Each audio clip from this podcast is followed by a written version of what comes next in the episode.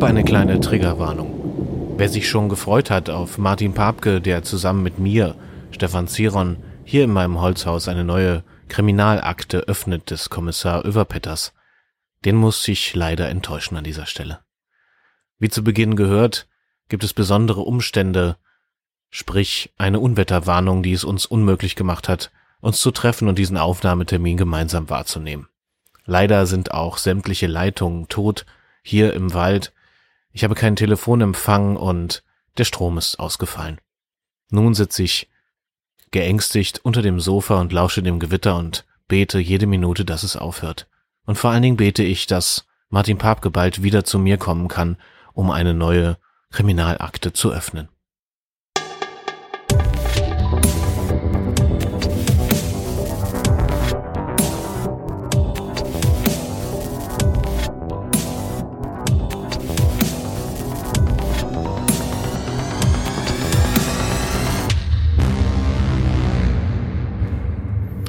Herzlich willkommen zu einer besonderen Folge Spontane Verbrechen, dem Untrue Crime Podcast.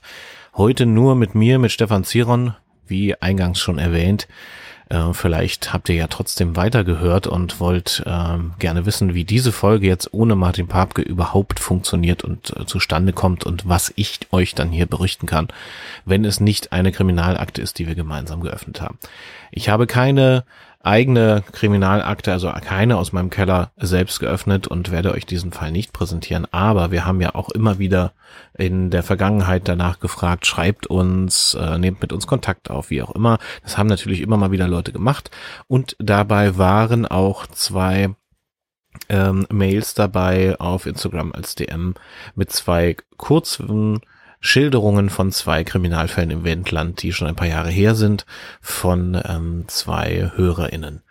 Und die würde ich ganz gerne heute in dieser kleinen kurzen Spezialfolge, bevor wir dann in zwei Wochen wieder ganz normal mit Martin Papke hoffentlich hier sitzen und aufnehmen werden, ähm, werde ich diese zwei Geschichten euch einmal präsentieren und vorlesen. Und diese Fälle sind ja auch äh, nicht minder spannend als die, die Martin und ich hier erzählen.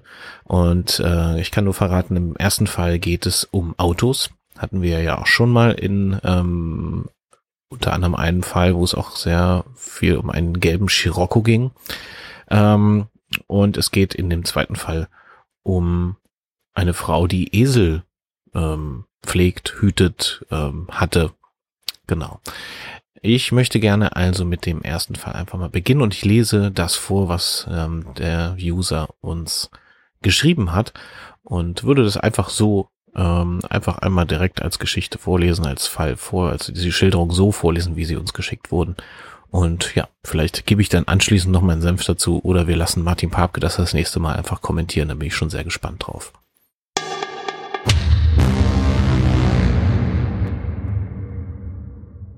Es war kein Unfall. Das kleine Örtchen Großheide lag idyllisch eingebettet zwischen saftigen Wiesen und dichten Wäldern. Im Jahr 1988 herrschte hier eine Atmosphäre von Ruhe und Sicherheit. Die Bewohner kannten sich und vertrauten einander, doch diese Idylle sollte schon bald von einer grausamen Serie von Unfällen erschüttert werden. Kommissar Överpetters war ein erfahrener Ermittler, der für seine scharfe Beobachtungsgabe und seinen ausgeprägten Spürsinn bekannt war. Doch selbst er konnte nicht ahnen, welch finsterer Schatten sich über Großheide legen sollte. Die Unfälle begannen scheinbar zufällig. Ein junger Familienvater verlor die Kontrolle über sein neu erworbenes Auto der Marke Volkswagen und landete in einem Fluss. Wenige Tage später kam es zu einem ähnlichen Vorfall, als eine ältere Dame mit ihrem Wagen von einer Klippe stürzte. Die Unfälle wirkten wie tragische Vorkommnisse, doch Kommissar Överpetters spürte, dass hier mehr dahinter stecken musste. Man muss an dieser Stelle erwähnen, dass der Fluss eher ein Kanal ist in der Nähe von Großheide und die Klippe der Deich.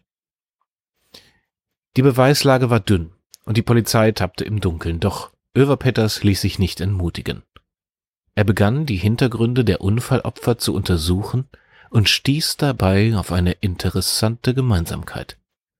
Beide hatten ihre Fahrzeuge bei dem örtlichen Autohändler Gerhard Krüger erworben in Lüchow. Gerhard Krüger war ein unscheinbarer Mann mit einem charmanten Lächeln und einem guten Ruf in der Gemeinde.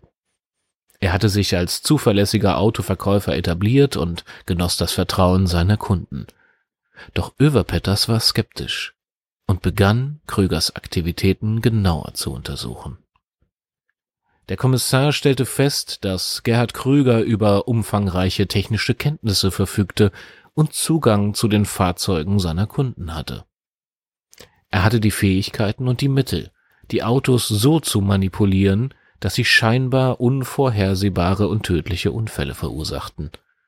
Es schien, als ob Krüger seine Opfer bewusst in den Tod schickte. Överpetters hatte nun einen Verdächtigen, aber er brauchte Beweise, um seine Vermutungen zu bestätigen. Er begann undercover zu ermitteln und gab sich als potenzieller Autokäufer aus. Er gewann das Vertrauen von Gerhard Krüger und erlangte so Zugang zu seiner Werkstatt und seinen geheimen Aufzeichnungen. In den dunklen Ecken der Werkstatt fand Överpetters Beweise für die Manipulation der Autos. Versteckt in alten Werkzeugkisten entdeckte er detaillierte Pläne und Aufzeichnungen, die Krügers finstere Taten dokumentierten. Der Autoverkäufer hatte eine Methode entwickelt, um die Fahrzeuge so zu manipulieren, dass sie zu tickenden Zeitbomben auf den Straßen wurden. Nun hatte Överpetters genug Beweise, um Gerhard Krüger zu überführen. Mit einem gut geplanten Einsatz konnte er den Täter stellen und festnehmen. Die Bewohner von Großheide waren schockiert, als die Wahrheit ans Licht kam. Der vertrauenswürdige Autoverkäufer hatte ihr Vertrauen und ihre Leben missbraucht. Gerhard Krüger wurde vor Gericht gestellt und für seine Verbrechen zur Rechenschaft gezogen. Die Bewohner von Großheide waren erleichtert, dass der Albtraum vorbei war. Sie versuchten wieder Normalität in ihr Leben zurückzubringen und sich gegenseitig Halt zu geben. Die Kriminalgeschichte von Gerhard Krüger, dem Autoverkäufer, der seine Kunden in den Tod schickte, blieb als düstere Erinnerung in den Köpfen der Menschen von Großheide. Sie hatten gelernt, dass das Böse manchmal in den vertrautesten Gesichtern lauert, aber sie waren entschlossen, sich nicht von Misstrauen und Angst überwältigen zu lassen. Sie würden ihre Gemeinschaft stärken und füreinander da sein, um aus dieser düsteren Vergangenheit eine bessere Zukunft zu schaffen. Was für eine Geschichte, vor allen Dingen auch, was für eine Prosa hier von dem User. Ähm, danke an dieser Stelle. Ähm, ist ja schon eine Weile her, dass wir diese Nachricht bekommen haben, aber jetzt hatten wir endlich die Gelegenheit, diese Geschichte einmal hier vorzulesen. Ähm, ich habe auch selber noch mal ein bisschen recherchiert zu diesem Fall äh, der hier doch ein bisschen ähm, nicht so detailliert erzählt wurde. Es ist schon so, dass äh, viele im Landkreis bei, bei dem Autohändler Gerhard Krüger damals Autos gekauft hatten und nach diesen ganzen Vorfällen oder nach diesen äh, Todesfällen äh, hatten Leute natürlich ähm, Angst, dass ihre Autos auch manipuliert wurden und haben dann äh, gleich alle ihre Fahrzeuge noch einmal checken lassen, auf äh, Herz und Nieren prüfen lassen, ob sie auch irgendwie eine Manipulation an dem Auto hatten. Nicht, dass sie dann die nächsten wären, die dann äh, sterben mussten. Jedenfalls eine perfide Sache und man hatte herausgefunden, ähm, dass äh, Gerhard äh, Krüger, das wurde im Laufe des Verfahrens festgestellt, der ja auch vorher schon eine, eine Fahrradwerkstatt in Berlin hatte. Ein Fahrradladen, eine Fahrradwerkstatt, ähm, die er äh, zumachen musste, Geschäftsaufgabe, das Geschäft lief nicht. Und er war sehr, sehr frustriert, dass die Leute keine Fahrräder kauften. Und er hat dann umgesattelt auf Autos. Und ähm, laut Zeugenaussagen Bekannte, die ihn in Berlin noch kannten, äh, ähm, sagten, die sagten, dass Gerhard Kröger ein großer Autohasser war und Autofahrerhasser war, ähm, zu der Zeit, wo er seinen Fahrradladen hatte. Und ähm, er hat quasi äh, mit einem gezielten Plan, und das ist eben auch die Heimtücke an diesen beiden Morden, ähm, sich ganz gezielt Autos da manipuliert, um Menschen zu töten mit dem Werkzeug, was er selbst am meisten gehasst hat, nämlich dem Auto. Spannende Geschichte. Und ich habe auch noch eine zweite für euch. Wenn euch diese Geschichte schon mal inspiriert äh, gefallen hat ähm, oder ihr Fragen dazu habt, dann schreibt gerne einen Kommentar äh, auf Instagram, auf Facebook oder auf Twitter, Cyril Papke oder spontane Verbrechen suchen. Dann findet ihr diesen Podcast und diesen Eintrag.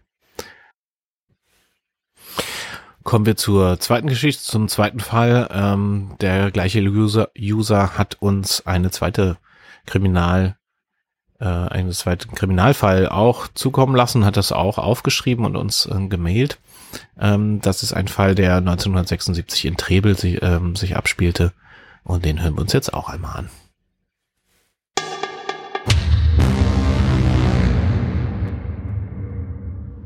Esel in Trebel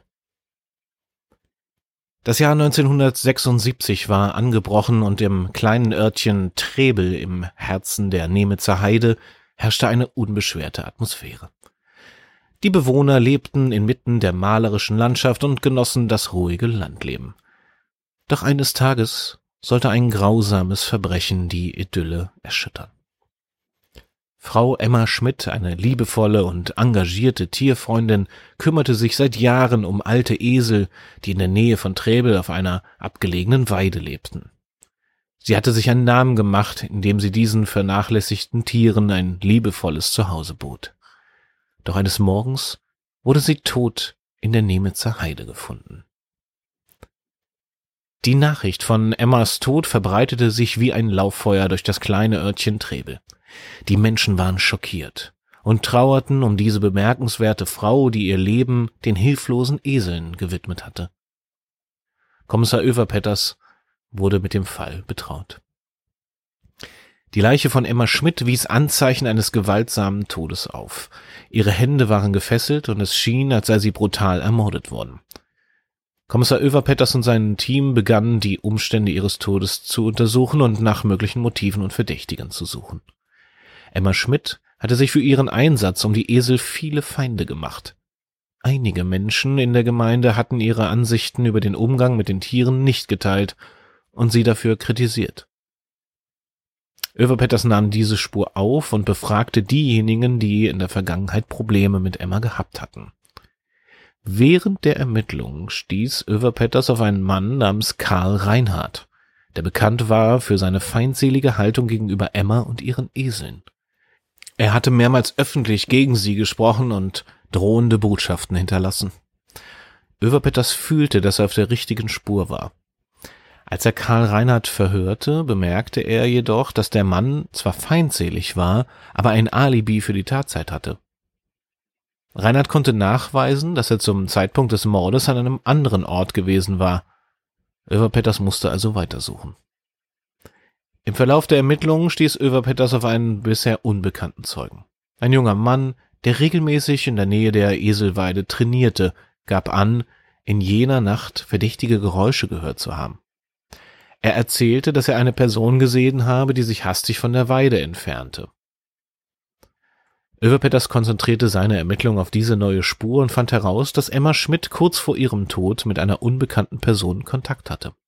Es stellte sich heraus, dass es sich um einen Mann handelte, der Interesse an einem Esel bekundet hatte, aber von Emma abgewiesen worden war. Die konnte überhaupt nicht verstehen, dass jemand Interesse hatte, einen alten Esel zu kaufen. Die weiteren Nachforschungen führten Överpetter schließlich zu einem ehemaligen Tierzüchter, Herbert Meyer, der nach einem Unfall sein Geschäft aufgeben musste und seither ein verbittertes Leben führte. Meyer war besessen von der Idee, sich an Emma und den Eseln zu rächen, weil er glaubte, dass sie für sein Scheitern verantwortlich waren. Överpetters und seine Mannschaft konnten genügend Beweise gegen Herbert Meyer sammeln, um ihn wegen Mordes anzuklagen. Bei einer Durchsuchung fanden sie Beweise, die seine Tatbeteiligung bestätigten. Meyer gestand schließlich, dass er Emma in einem Wutanfall ermordet hatte. Die Bewohner von Trebel waren erleichtert, als die Wahrheit ans Licht kam und der Mörder zur Rechenschaft gezogen wurde. Emma Schmidt wurde als eine liebevolle und engagierte Frau in Erinnerung behalten, die ihr Leben den Eseln gewidmet hatte. Ihr Tod hinterließ eine Lücke in der Gemeinde, aber die Bewohner von Trebel waren entschlossen, ihr Erbe fortzusetzen und sich weiterhin um die vernachlässigten Esel zu kümmern. Ihr Opfer sollte nicht umsonst gewesen sein. Die Nemitzer Heide war zwar von einem schrecklichen Verbrechen erschüttert worden, aber die Gemeinschaft stand zusammen und fand Trost in der Erinnerung an Emma und ihre bedingungslose Liebe zu den Tieren. Ja, was für eine Geschichte. Also haben wir jetzt hier auch schon mal in, der, in dem zweiten Fall auch wieder einen Mann, der sich schon wieder gerecht hat, weil er irgendwie was nicht geschissen gekriegt hat, muss man mal ganz ehrlich sagen. Ähm, Finde ich auch krass, dass sich das dann hier so im Wendland so irgendwie dann doch gehäuft hat, kann man ja schon fast sagen. Das sind immer wenige Jahre auseinander, dass hier an äh, frustrierte Männer äh, Menschen umbringen. Und das war ja jetzt eben hier ein Femizid. Muss man mal ganz klar sagen, es war ein Mord in einer Frau. Das sagt man äh, viel zu wenig, dass das so genannt wird. Und äh, ja, also Frust führt in die Spirale Gewalt und bis hin zum Mord hat man hier jetzt schon wieder gesehen. Und ich habe noch eine, eine letzte, einen letzten Kriminalfall, der mir auch vom gleichen User geschickt wurde. Äh, jemand, der ähm, unter anderem auch ein großer Fan war oder mir auch nochmal oder uns beiden auch nochmal einen Hinweis gegeben hat. Es gibt ein tolles Buch, das nennt sich Tod im Wendland, das kann ich ja mal verlinken. Da gibt es äh, auch sehr, sehr viele Kriminalfälle, die hier im Wendland passiert sind, einmal nochmal gebündelt als großes, dickes Buch. Das ist ein sehr cooles, spannendes Buch. Ähm, ja, schaut mal rein. Könnt ihr mal schauen, ob ihr das vielleicht euch mal irgendwo ausleiht oder ihr kommt mal bei mir vorbei. Ich habe das Buch auch hier zu Hause. Gut, wir hören noch einen letzten Fall und dann werde ich diese Folge auch schon beenden, weil mit ohne Martin ist auch ein bisschen ist auch ein bisschen leer hier. Man hat gar keinen gar keinen Gegenüber, muss das jetzt so, alleine vor sich hin sprechen, aber naja, ich hoffe, äh, das ist eine kleine Alternative für euch wenigstens. In zwei Wochen ist er ja wieder da. Ich wette, der hört sich das hier jetzt sowieso sofort an und dann wird er wieder was zu meckern haben, wa? Ja, ja, kannst du ruhig sagen dann. Gut, wir kommen zum, zum letzten Fall für diese Folge.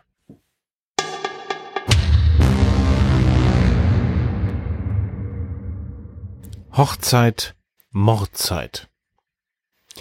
In dem beschaulichen Städtchen Dannenberg im Jahre 1972 herrschte eine Atmosphäre von Ruhe und Frieden. Die Bewohner gingen ihrem Alltag nach und ahnten nicht, dass sich hinter den Kulissen ein grausames Verbrechen abspielte. Eine geheimnisvolle Frau, bekannt unter dem Namen Charlotte von Steinfels, hatte sich in der Gemeinde niedergelassen. Sie war charmant, attraktiv und faszinierte die Männer mit ihrem exquisiten Auftreten. Charlotte war jedoch nicht das, was sie zu sein schien. Sie war eine Heiratsschwindlerin, die es auf wohlhabende Männer abgesehen hatte. Ihr teuflischer Plan war perfide. Sie gewann das Vertrauen ihrer Opfer, führte scheinbar liebevolle Beziehungen mit ihnen und überredete sie schließlich dazu, sie zu heiraten. Doch kurz nach den Hochzeiten kam das grausame Ende. Charlotte erwürgte ihre Ehemänner während sie miteinander intim waren und nutzte dabei ihre eigenen Unterwäsche als Mordwerkzeug. Drei Männer fielen ihren grausamen Taten zum Opfer und jeder von ihnen vererbte Charlotte beträchtliche Geldsummen. Die Polizei von Dannenberg war jedoch vorerst im Dunkeln über die wahre Identität der Heiratsschwindlerin und die Brutalität ihrer Verbrechen. Kommissar Kurt Överpetters von der Polizeistation Wendland ein erfahrener Ermittler mit einem scharfen Verstand wurde mit dem Fall betraut. Er begann die Spuren der mysteriösen Todesfälle zu untersuchen und stieß dabei auf ungewöhnliche Gemeinsamkeiten. Allen Opfern war gemeinsam, dass sie kurz nach der Heirat mit Charlotte von Steinfels gestorben waren und ihr Vermögen auf sie überging. Överpetters begann, Charlottes Hintergrund zu durchleuchten und stieß auf ihre betrügerische Vergangenheit. Er entdeckte, dass sie bereits in anderen Städten ähnliche Verbrechen begangen, hat, begangen hatte und sich stets unter verschiedenen Aliasnamen verbarg. Mit jedem neuen Detail, das Överpetters ans Licht brachte, wurde ihm klar, dass er es mit einer äußerst gefährlichen und manipulativen Täterin zu tun hatte. Er intensivierte seine Ermittlungen, befragte Zeugen und durchsuchte Charlottes Wohnung nach Beweisen.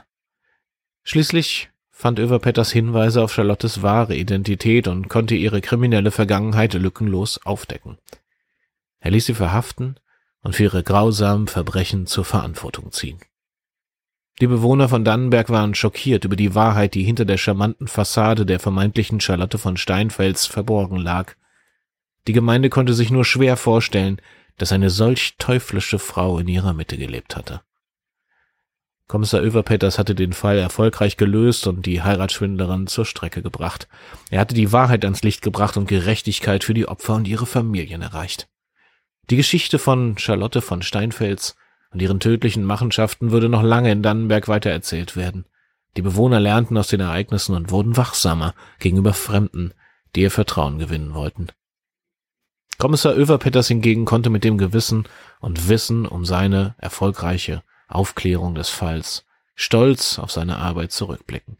Er hatte das Böse entlarvt und für Recht und Ordnung gesorgt, auch wenn die Erinnerungen an die grausamen Taten von Charlotte von Steinfels noch lange in den Köpfen der Menschen blieben. Ja, auch hier ein klassischer Fall eigentlich. Hier ist mal andersrum. Eine Frau ist die Täterin und drei Männer kamen um. Motiv Geld. Ein Betrugsversuch mit Mord.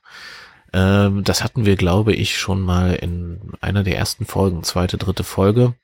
Da war es auch so, dass es eine junge Friseurin gab, die ähm, sich an ältere Männer so als Betreuerin irgendwie so ranmachte und so, und die dann vergiftet wurden. Damals hatte Överpetters erwirkt, dass ähm, dass die Opfer nochmal exhumiert wurden.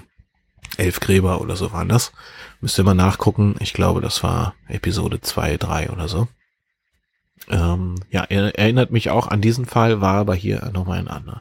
Danke an dieser Stelle nochmal an den User, der uns per Instagram diese drei Fälle geschickt hat. Wenn ihr selber auch ähm, Fälle aus dem Wendland kennt, von früher vielleicht, ähm, wo auch Kommissar Överpetters beteiligt war, der war ja sehr lange hier in den äh, Mordermittlungen im Wendland beteiligt, dann mailt uns das gerne Instagram, Facebook, Twitter, wo ihr auch immer uns findet, Zirone Papke. Ja, vielleicht diskutiert ihr in den Kommentaren oder ich werde nächstes Mal mit Martin darüber nochmal diskutieren und ihr könnt dann dabei sein über diese drei Kriminalfälle, die sich hier ereignet haben und ähm, würde jetzt an dieser Stelle schon einmal diese kurze Sonderfolge ohne Martin äh, beenden und bedanke mich natürlich, dass ihr trotzdem dabei wart, zugehört habt. Freue mich über Kommentare, Feedback, teilen, liken, folgen, was man alles so machen kann im Internet. Vor allen Dingen bei Spotify kann man ja jede Folge mittlerweile kommentieren. Äh, dort könnt ihr auch direkt kommentieren, wenn ihr über Spotify hört. Kann auch sein, dass ihr die Folgen über Apple Music hört oder Google Podcast oder wo auch immer. Ansonsten findet ihr uns im Internet. Es gibt Bilder zu diesen Fällen, die ich auch nochmal nachrecherchiert habe, die ihr dann auf Instagram vor allen Dingen auch finden werdet, aber auch auf allen anderen Plattformen. Und ja, ich freue mich, wenn ihr das nächste Mal wieder dabei seid in zwei Wochen. Ähm, wie immer ist natürlich alles, was wir hier und auch was ich erzählt habe, zu 100 Prozent genauso passiert. Bis auf den Teil, den ich mir ausgedacht habe. Und in diesem Sinne, passen Sie auf sich auf.